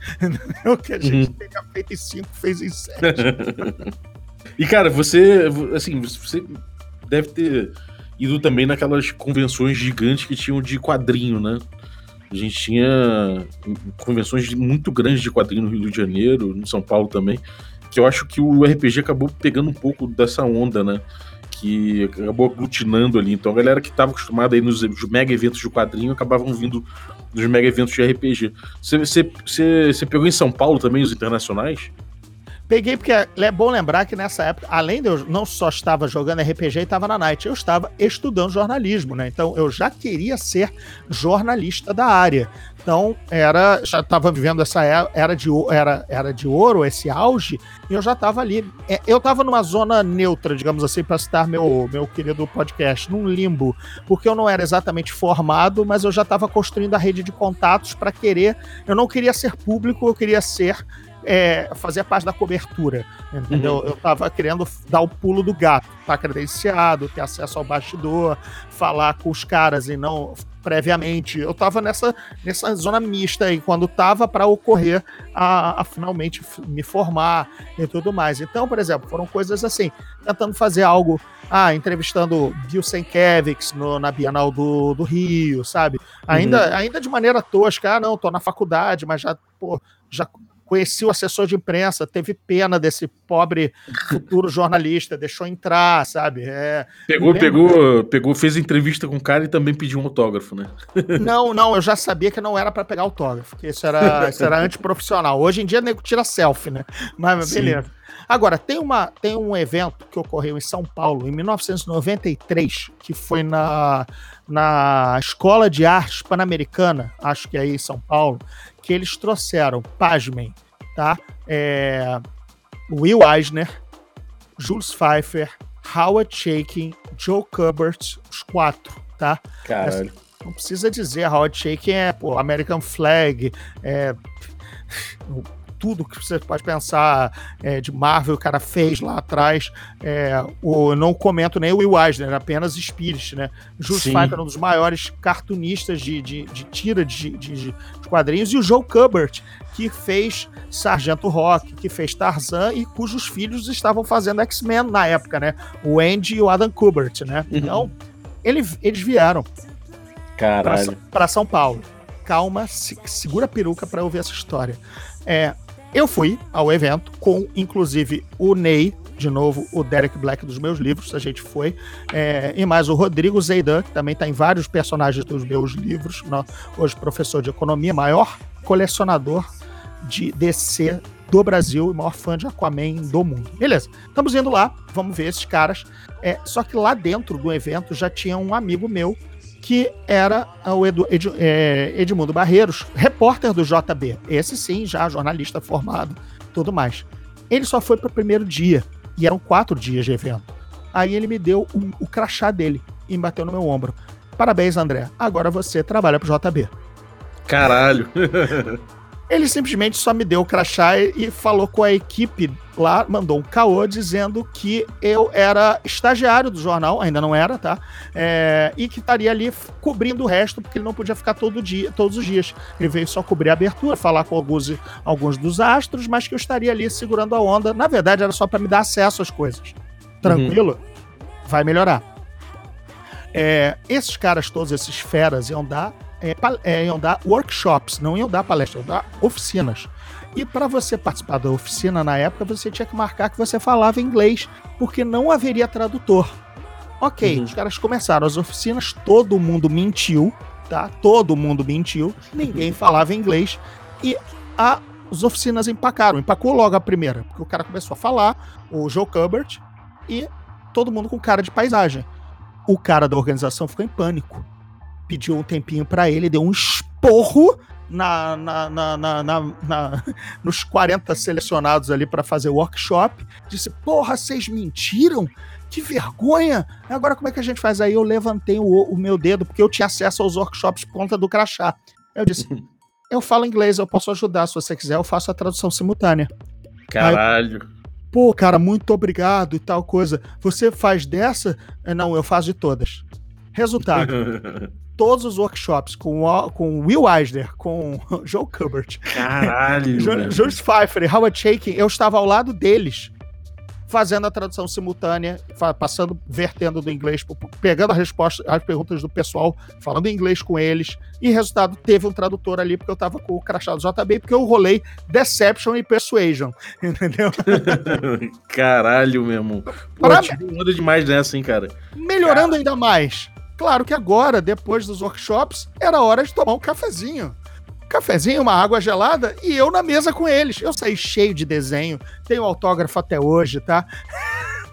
Caralho. E os dois amigos que foram comigo, o deles, o Ney, virou meu fotógrafo. Aí eu, eu, puxei ele, ele tava com a xereta, rapaz. Não tinha, não tinha nada na Nikon, não era na Canon, não era nada, era xereta. Cara, ele participou dos negócios, tirou foto. Eu tenho foto lado dos caras. É, não era rede social, né? Hoje estaria stories no Instagram, caralho, quatro. Sobreviveram umas duas fotos minhas, assim, ao lado do Howard Shake, ao lado do, do, do, do Will Eisner, careca do. Eu, a careca do Eisner tá até assim, tá abaixado, ele tá dando, dando, falando uma instrução para algum aluno e eu tô atrás. Cara. Caralho. Essa foi, assim, eu não era nem formado e já tava, já tava nessa. Aí eu disse, cara. História mesmo. Aí eu vi, cara, é isso. É isso que eu quero fazer entendeu? Eu quero participar das coisas, eu quero estar ativo e deu, deu hoje no, André Gordillo, palestrante, é, é, é, programas nerd no rádio, viajando para Los Angeles para entrevistar todo mundo, entendeu? É, bastidores de CCXP, é, pô, Jim Lee, cara, Jim Lee entrevistei em 95 no Copacabana Palace, só fui eu, ninguém foi entrevistar o Jim Lee. Ninguém Caralho, foi. tu entrevistou o Jim Lee, cara. Sozinho, em 95, no Copacabana Palace, no café da manhã do Copacabana Palace, voltei com o Wolverine desenhado, Caralho. voltei com um monte de X-Men assinado, fiz a entrevista, foi capa de jornal e tudo mais e tal, e na, na CCXP de 2015, ele veio, reencontrei com ele nos bastidores, e ele lembrou, disse, cara, você foi o único cara que me entrevistou naquela viagem pro Rio em 95. Eu disse, como a coisa mudou, né? Aí eu mostrei, eu fiz o gesto pra CCXP, né? Tipo, Uhum. o cara em, dois, em 95 veio e ninguém foi falar com ele. Não era, não era matéria, não era reportagem. Em 2000, Sinistro. E pior que o cara tava bem na época, né, cara? porra, tava, né, cara? E agora em 2015, presidente da DC Comics, né? E tudo mais e tal, publisher, whatever, o cargo dele pica. Me apresentou a esposa dele. Ô, você quer minha esposa e tudo mais? Eu, cara, pô, tô... aí eu disse, putz, 30 anos depois, outro cafezinho com você, né? Que a gente tava ali nos bastidores e tudo mais. Uma educação, uma, uma humildade, uma simpatia, assim, cara, irrepreensíveis. Mas ele lembrou, porque eu falei, porque é, o cara, ele, ele lembrou, foi um flop a vinda dele aqui, entendeu? a primeira. Sim. Tipo, ah, eu vou falar pra uma multidão de, de repórteres. Não, tinha um moleque de cabelo comprido falar com ele. Diz, Porra, é sério? É isso que é o Brasil, né? É isso que é o interesse em quadrinhos no Brasil? 30 anos depois, CCXP. É, cara, né? eu acho que tem uma grande diferença aí que é, na época a gente tinha esses eventos, eram gigantes de fato, muita gente ia, mas a gente não tinha mercado. Não né? tinha mercado e aí não tinha mídia. Aí a É. mídia, a, a mídia só, re- só, só, só publica o que as pessoas querem ler. Se o mercado não quer ler porque não existe, não tem Exatamente. notícia, né? Hoje em dia a gente tem o espaço, né? A gente tá construindo, claro que a gente não tem o mesmo número que tinha lá desses mega eventos ainda, é, nos, nos exclusivos de RPG, mas por outro lado a gente tem mercado, né? E esse mercado ele tá dentro de um, contexto muito maior de cultura geek. Então você vê esse CXP acontecendo, o RPG vai crescer lá e vai, enfim, eu acho que é questão de tempo até a gente chegar de novo aos mesmos números que a gente tinha antes, porque a diversidade de mercado hoje é muito grande. Agora, até por conta disso, que você puder botar assim, é, sistema de, o sistema de RPG do coração. Você tem um? Ah, agora é o D&D, cara. Quinta. É, a, a quinta. Agora é o D&D quinta edição, mas ainda acho que é o D&D como um todo, né? Até porque a determinada... a- a- Porque a quinta puxou charmes e boas coisas da segunda. a cultura? D&D, né? A cultura D&D tá linda, tá bonita demais, assim, é, é, Eu lembro com carinho do que foi o GURPS, meu primeiro passo, o, o Chaosium de Stormbringer e tudo mais, mas hoje, por exemplo, é, Balduria tá pensado em D&D, é a casa de Dungeons and Dragons, entendeu? é, é o meu universo dentro do, do, do jogo. É, espero publicar algo, Alô Galápagos, já estou em contato para realmente oficializar, aí vai ser o sonho do sonho, sabe? Já saiu como literatura e agora vai sair oficial como RPG. Vou, show, Foda. ó, ó, atenção, uma lágrima passou aqui, ainda bem que o podcast não capta essa, essa, essa, essa tremida aqui no olho, mas enfim. É isso, é o, é o, do, é o de coração. São, os, são os, os dados com formas variadas que simbolizam mais do que nunca o RPG, né? Por mais que, ah, mas outros sistemas usam D6, mas, cara, ou D20, mas, cara, aquilo é o D&D, aquilo é o RPG, sabe? D20 até Uhum. o D4, as formas, a piada do dado de 4, tudo aquilo. Só, é ele, é ele, é o homem. É o é e Dragões, é, lindamente lançado pela Galápagos, o que também dá um orgulho, assim, de, de doer, sabe, o peito, porque a gente participou do evento, a gente sabe que ninguém ali é mercenário e tá só querendo ganhar em cima da marca, é, como, por exemplo, a Abril mundo fez... fã, né? É, Abril fez muito mal com, o- com Forgotten Realms, achando que o RPG. Foi, ali foi uma de- decisão de executivos, sabe? Queriam só morder, cravar os dentes na, na próxima moda, entendeu? E isso quando ela secasse, deixar secar e morrer. É, então, É, dá pra ver que a Galápagos é, tá trabalhando com fã, né, cara? Tem tu, o Pécio, por exemplo, é um, é um cara que é fã de D&D. Fica bem claro isso, o cara tá, tá ali. mas o importante é que são profissionais que são fãs. Porque Exatamente, Quando é exatamente. só profissional, não tem a paixão, e quando é só fã, só tem a paixão e não sabe trabalhar. Entendeu? E é, É. isso que é uma confluência que ao que nos parece, por a gente já estar tá em contato com as pessoas e com o ambiente Galápagos e D&D, parece que é o melhor dos dois mundos. Fãs profissionais, profissionais fãs. É isso que vai ser bacana. Uhum. É, sem dúvida. E, cara, pior experiência de mesa que você teve? Ai, ai. Cara, eu acho que foi jogar fora do, fora do meu grupo é, na, na, na, primeira vez, assim, sabe? Não era. Assim, eu disse, gente, cadê meus amigos? Cadê as piadas? Entendeu? Cadê, cadê o nosso estilo de jogo zoeiro? Sabe? Uhum. É, é, acho, mas não foi assim horrível, foi só. Foi só diferente, eu não tava em casa. Parece que, sei lá, você foi em outro lugar, em outro país que a comida é meio diferente, o banheiro você não consegue usar porque você está com a, o tímido, né? Você não, não sentiu a vontade, né? Você sentiu a vontade, não era, não era. Isso também tem um acolhimento, né? O RPG também é, uma, é, uma, é um evento social. Não é um jogo, não é, não é poker, né? Poker eu joguei também durante muito tempo, fui do fui do circuito semi-profissional aqui do Rio, jogava poker Caralho. Di direto, tem, tá, tem troféu aqui, assim, era conhecido como André Vader, porque eu levava um Darth Vaderzinho que eu usava para colocar em cima das minhas cartas e tudo mais, tal. No circuito nem era André Gordilho, era André Vader, por causa do, do Darth Vader e tal, conhecido, conhecido como jogador tight, não, não abria a mão, só entrava na mão certa, por conta disso eu blefava pra caralho, nego achando que eu tava com o jogo, enfim, mas era outra coisa, era mais, tipo, aquilo era, aquilo era, aquilo era um jogo de disputa com dinheiro em, em, em, jogo, dinheiro pesado às vezes, né? Pô, premiação de 10 mil, 6 mil. Você joga, você joga. Não importa em que mesa você tá. Não é um joguinho para se divertir. Tá ali para tirar dinheiro, para jogar. Não, é outra coisa o RPG se chama um jogo, mas é uma história compartilhada. Aí só entre amigos, né? Só entre. É a história em volta da fogueira, né? É. Uhum. É a mesa de bar, é, é o D&D moleque. É o D&D moleque, é, pode crer. Então tem outra, tem outra cara. Então quando é jogo, é jogo. Né? Uhum. Se, for, se, for, um jogo, me, me, me droparem numa mesa de jogos de tabuleiro, eu vou jogar para ganhar. Não tô ali para me divertir e viver a experiência do board game. Eu vou para rasgar, entendeu? Tem esse lado competitivo. Um RPG uhum. não, um RPG não. Vamos, vamos, vamos, vamos contar essa história. Vamos vencer os objetivos, até porque tem uma vitória aí, né, que o D&D leva a isso, né? Tem que vencer o vilão, tem que resgatar tal, tem missões do D&D, né? É, uhum. Não é é, tem que matar o Strade, tem que fugir de Baróvia, tem coisas, mas a gente tá ali cooperando, vivendo tal. Outra coisa. Não preciso Sim. pregar para quem tá ouvindo um, um podcast RPG. Né? Gente... Sim. É, cara, e assim, você, você como mestre, qual foi a maior cilada que você já, já, já, já, já passou? Assim? Já teve algum, alguma, alguma mestragem tua que saiu pela culatra? Cara, todas que envolvem Oswaldo Crispim, no meu podcast Dado de Três. Mestrar para Oswaldinho, o nosso querido Baldo, é levar uma calça arriada por sessão, entendeu? Porque, especialmente se ele faz o cara do, do placo, o cara do gogó, se prepara. Hoje eu já estou escolado, já não caio mais nela. Já sei que ele vai sair pela colada. Mas eu estou mestrando Star Wars, estou mestrando sistema D20, né?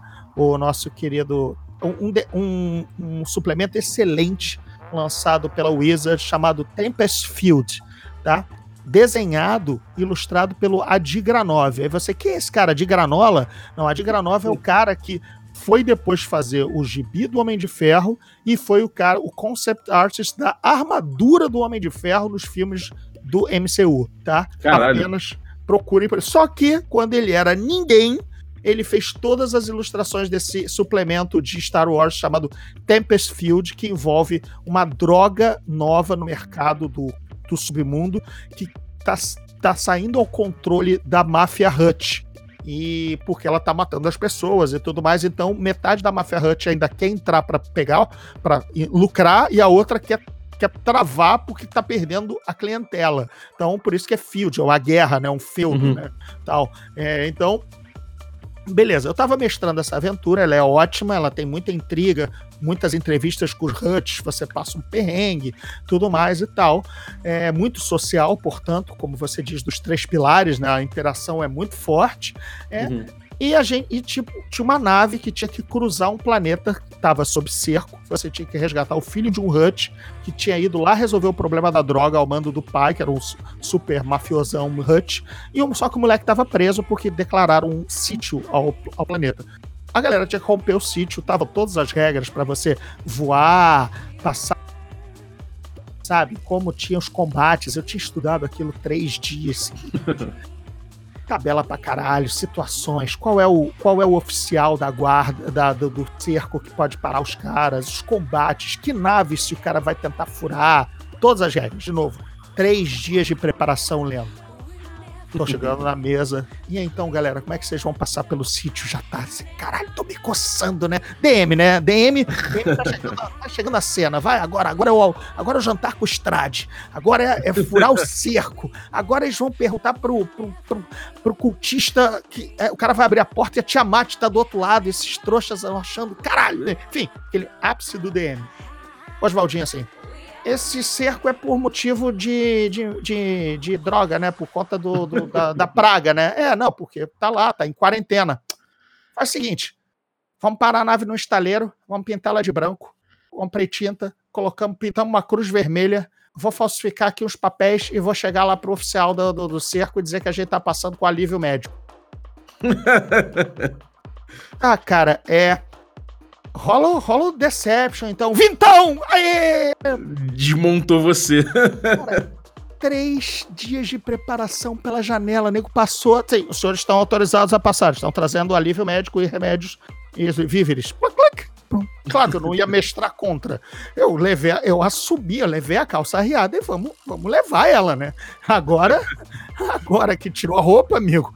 Ah, então no, no fim das contas foi um belo de um sucesso, então. Você não, foi um belo foi, de um sucesso. É. Foi, mas tipo, aprendi a. Aprendeu a, na marra. Na marra, nunca me preparar tanto assim. E é assim, mas mostrei o jogo de cintura. Cara, você não. Cara, aí eu seria um péssimo DM proibir a boa ideia. Isso Sim. é o que o nego não entende. Não é porque tá escrito na aventura que aquilo é o Railroad. Cara, o cara veio, pensou fora da caixa os, ninguém da, do playtest sugeriu isso, né? É, uhum. Ou seja, poderia estar no manual caso os personagens tentem passar via engodo, cobre tal coisa deles, né? Poderia até ter. Não, mas na hora eu disse, cara, a ideia é tão boa, cara, rolou 20, deixa passar. É a nave do alívio médico, né? Sabe? É o Médicos Sem Fronteiras. Eles podem.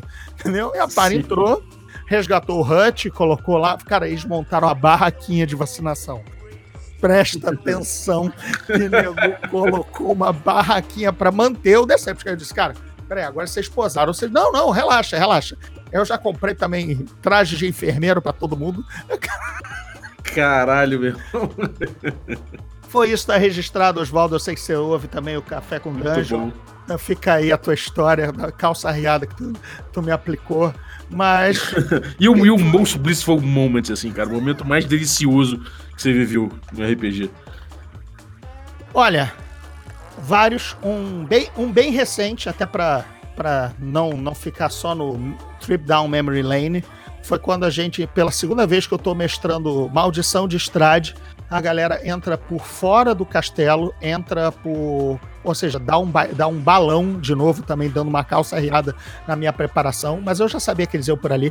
Eles entram por fora do castelo, flutuando, mandando fly e tal, e entram exatamente na câmara que estão os pais do Strade, a, as duas, os dois sarcófagos, né? O, bar, o barão e a, a, rainha, o rei e a rainha, o rei tal. Tu conhece o módulo e tu conhece essa cena, né? Uhum. Aí o, o, necroma, o, o, necromante do grupo que tá com, tá com uma, um poder especial que ele pegou no templo de Âmbar de ressuscitar os mortos, diz: Eu vou. Eu vou ressuscitar os, os pais do Strade, eles vão ser zumbis sob meu comando. Agora, quando o Strade aparecer, eu vou colocar os dois para fornicar na frente dele. Eu quero ver ele, ele, perder a iniciativa diante dessa cena, porque, caralho, André, esse cara não age se ele vê os pais dele fornicando que nem zumbi. Cara, só o meu grupo pensa nisso. Caralho, eu, isso realmente é muito épico, cara. é simplesmente isso. É muito épico, meu irmão. Realmente. Eu é. deixo para vocês essa cena na mente, porque é outra, cal... é outra calça riada, né? Porque o vilão não espera isso, de ah, o Strade vai descer agora vai arregaçar. Não, não pode arregaçar, cara. Quando ele descer e ver os pais dele fornicando que nem zumbi, o cara perde um turno. O surprise é da galera, cara. Não tem o que inventar, não tem o que o Strad dizer, I am Strad, I am the land. Não, cara. Entendeu? É isso, de novo, saiba jogar e saiba premiar o player quando ele vem com a ideia que te desconcerta, né? Desconcerta uhum. e dá tira a aventura do rumo que, é, que tá lá, né?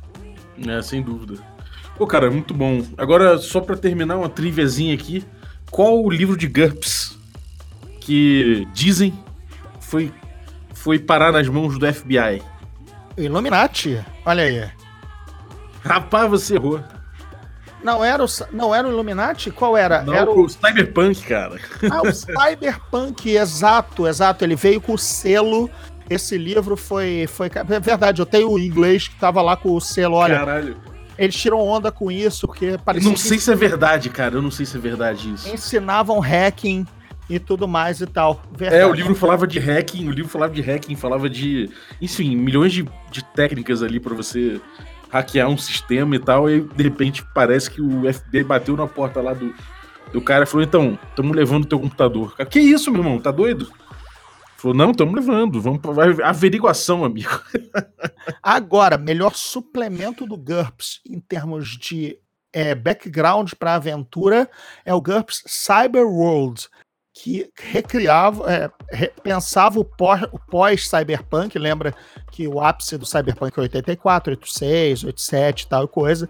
Nos anos 90 a coisa já estava ficando um pouco datada, né, porque aquele futuro cyber não acontecia, não estava acontecendo. A internet era um outro bicho que estava se desenvolvendo. É agora, era outro bicho, e agora não é nem o mesmo bicho, né, é outra impraticável, aquele eu quero ver como é que vai ser o Cyberpunk 2077, porque vai ser, enfim, 84 total, porque não faz nada mais sentido. Mas enfim, o Cyberworld era tão bem escrito que repensava as ideias do, do, do, do Cyberpunk dos anos 80 pegou os anos 90 e jogou para os 2000 muito azeitadinho, sabe? É, hum. E muitas coisas aconteceram. Os BRICS, os blocos econômicos, que nem ainda estavam desenhados, estão lá então lá, o BRICS está lá de uma outra forma, tem, não tem Caralho. o Brasil, mas está pensado com a União Rússia-China, sabe? É, que foda. Tem o nome de classe mais foda de toda a história do RPG, amigos do Café com Dungeon, eu vou dizer para vocês. Russiak Zero Man. É um... Esse, já, já, já é badass nessa, nessa expressão. Russiak Zero Man. Porra, Caralho. é um assassino, assassino hacker samurai de, de rua, tarará, tarará, zerado, não, não, tem, não tem registro dele, e ele é meio russo, chinês, Russiak Zero Man, eu tô repetindo pela terceira esse vez. Cara, esse cara aí é o, é o, é o Drago, cara. Total. Cara, todo mundo queria fazer um, um, Quando no meu grupo, todo mundo. Cara, era quase seis Russiacs mesmo na pare. Vou arrumar esse, vou arrumar esse suplemento com certeza. E eu te chamo de volta pra gente fazer um review, cara. e olha, no GURP Cyberpunk tinha uma arma chamada Gyrock porque era uma, cara, uma arma que girava e lançava projéteis, era o revólver super revólver da época, que obviamente a Gyroc virou a giroca na nossa mesa. Giroca? a gente dizia, posso foder se a giroca naquele Zero mesmo. Muito bom, cara. Essas, essas, essas traduções são melhores, mano. Total, né? Ai, caralho. Ah, muito bom, cara. Pô, maravilha. É, cara. Beleza. Hora do jabazinho, né? Hora do que, que você tem aprontado aí, o do, pô, podcast, tem, pô, já tá cheio de podcast aí, já tá com, pô, já tá com segunda aventura lançada aí, sendo lançada. Conta pra gente o que você tem aprontado. Vamos lá, toda terça-feira eu tô no Geek Mix, Rádio Mix FM Rio, também no YouTube, você acha, a gente transmite ao vivo. Eu, Afonso Solano, Afonso 3D e Fernando Caruso Aí tem meu podcast, o Zona Neutra. Zona Neutra agora, inclusive, está com campanha de financiamento e de apoio para você ter várias vantagens. Quem entrar no. Quem tiver PicPay e procurar pelo Zona Neutra, vai ver lá os planos e pode ter um grupo de Telegram comigo, um grupo do Discord comigo para a gente conversar em particular, né? Olha. Assim, tendo quase que um Zona Neutra privê. E também tem os planos do Simplesmente Valeu, gente. Obrigado aí valeu pelo, pelo dinheirinho, porque vocês curtem o podcast. Então, Zona Neutra tá nos todos os agregadores, no Anchor, no, no, no Google, no, Google no, no Spotify, Deezer e tudo mais. O meu outro podcast é o Dado de Três, tá? Então, esse só sobre RPG, o Zona Neutra é sobre cultura pop. É, e vamos lá. E agora, quem ouviu até aqui o Café com Dungeon, manda um e-mail para lendasdebaldúria.gmail. O Balbi vai colocar aí o, o, o link, lendasdebaldúria.gmail. Vai receber uma aventura de Dungeons and Dragons quinta edição que eu escrevi para. É... Enfim, para quinta edição, baseado nos meus livros da editora Rocco, que são Os Portões do Inferno, O Despertar dos Dragões e Traição em Zenibar. Os três livros são baseados na minha campanha de RPG que nasceu em GURPS, como vocês sabem aí, já ouviram a história, passou para D&D no meu mundo de fantasia. E agora chega, porque senão vão ser 25 minutos de jabá, ninguém aguenta. Ilustrações belíssimas, inclusive, cara. Só para terminar, tem um, você fez aí o, o, o podcast, né, com do, do jogo, né, do, do live, da live do jogo. Isso aí, quem quiser ouvir no QuestCast, tá? É, eu estou mestrando com aquela, agora aquela produção com son, sonorização, efeitos, musiquinha e tudo mais. E claro, aquela edição esperta para transformar quase que numa radionovela. Acho que ninguém aqui que ouve o podcast tem noção do que seja uma radionovela, tá? Mas, enfim, para a galera ouvir eu mestrando e o pessoal jogando com som e tudo mais. É o, essa aventura que eu vou distribuir para vocês é O Foragido de Corangar, uma aventura de quinta edição, personagens de primeiro nível, e agora eu aprendi que ela rende seis sessões, tá? mas ela vai ser expandida, tá? Ela estamos aí com essa quinta-feira, inclusive, eu vou jogar uma um meio que um spin-off dela aqui com a minha galera, com o grande Oswaldinho mestrando. Maravilha. Então, cara, brigadar a sua presença, parabéns aí pelo material sempre. E vamos já marcar essa próxima aí, que eu já quero, quero falar do, do Russiak aí. Vamos jogar, vamos, vamos fazer um, um, um, regra da casa jogando GURPS Cyber Worlds da época, e aí sim eu vou jogar com o meu Russiak Zero Man e descer a giroca em todo mundo. Valeu, galera! Valeu. E galera, você, vocês ficaram até agora ouvindo aqui, é, vou fazer aqui um, um anúncio. Quer dizer, de repente você já sabe disso, mas o nosso D&D moleque agora, a gente já ele chegou ao fim e a gente já tá pensando na segunda temporada dele. Então cola aí no nosso catarse.me barra DND moleque, moleque, com O, moleque, que você vai poder dar uma contribuição aí para a segunda temporada. É, claro que no início é só para pagar os custos da, da primeira da, da segunda temporada e depois a gente vai com melhoras é, de captação de áudio, vídeo, enfim, tem todas as metas lá para você ver como você pode ajudar a melhorar o projeto, ficar ainda mais legal. E para a gente comemorar isso, a gente já tá botando no ar aí os episódios do D&D Moleque em áudio também, caso você queira ouvir o D&D Moleque e não, não tenha conseguido ver, né? Então, de repente, você pode ser uma porta de entrada para nossa marotagem, você ouvir aí o podcast com o D&D Moleque. Eu vou botar todos os links no feed, então é só você colar lá e dar uma olhada, tanto no nosso Catarse, no nosso financiamento coletivo, e quanto no quanto nesse nesse D&D Moleque no, em podcast. É, lembrando só que, cara, claro que se você contribuir, você vai ganhar souvenirs aí do D&D Moleque, com todos os props que você viu durante, durante aí a campanha, inclusive pôster do Wild Fantasy, aquelas fichas iradas que o Bacinello fez. Então, cara, vai, vai ter brinde com isso aí. Então cola aí que eu acho que você vai curtir. Bom, para quem não sabe, eu trabalho aqui na Lura. E a Lura agora no Black Friday está em promoção. A Lura é uma plataforma digital que já tem quase mil cursos online. E você pode, enfim, pegar aqui uma promoção de 20% de desconto na matrícula e fazer cursos de, enfim, front-end, back-end, infra, é, marketing digital, marketing, é, design, UX, ilustração, enfim, tem muita coisa legal aqui e você pegando o link que eu vou botar na descrição do episódio aqui, você consegue 20% de desconto na matrícula. Vale muito a pena para dar aquele, aquele up aí na sua vida acadêmica, na sua vida profissional, pegar aqueles freelas a mais lá e aprender alguma coisa que de repente traga uma renda a mais aí, ou de repente de uma carreira até, né? A gente tem várias carreiras aqui que você pode criar verdadeiras formações aqui dentro. Então, cara, é, aproveita aí o Black, Black Friday da Alura e segue o link que eu botei aí. A vinhetinha de hoje ficou por conta do José Enio. Valeu, José, ficou muito legal, cara. Tanto barulho de café, fa as facas amolando, ficou tudo muito bom, cara. Valeu mesmo. É, e se você quiser participar dando a sua versão da nossa vinhetinha aí, pode mandar o áudio pro WhatsApp ou pro Telegram no número que tá aí na descrição do episódio. Fica sabendo que se você mandar o áudio, tá implícito que você tá autorizando o uso do mesmo, né, da sua voz, da voz de quem tiver envolvido ali naquele áudio, pro uso no direto na nossa vinhetinha ali. Mas nada mais que isso, a gente não vai usar além disso não. Muito obrigado e até a próxima.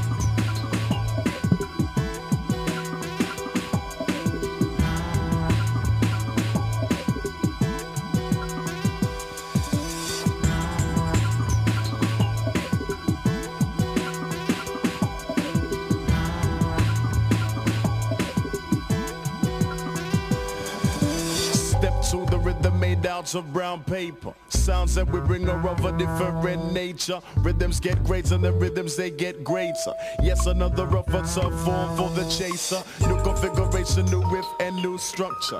Built on the frame that'll hold and won't puncture. Tight, we wrap it up, it's wrapped tightly.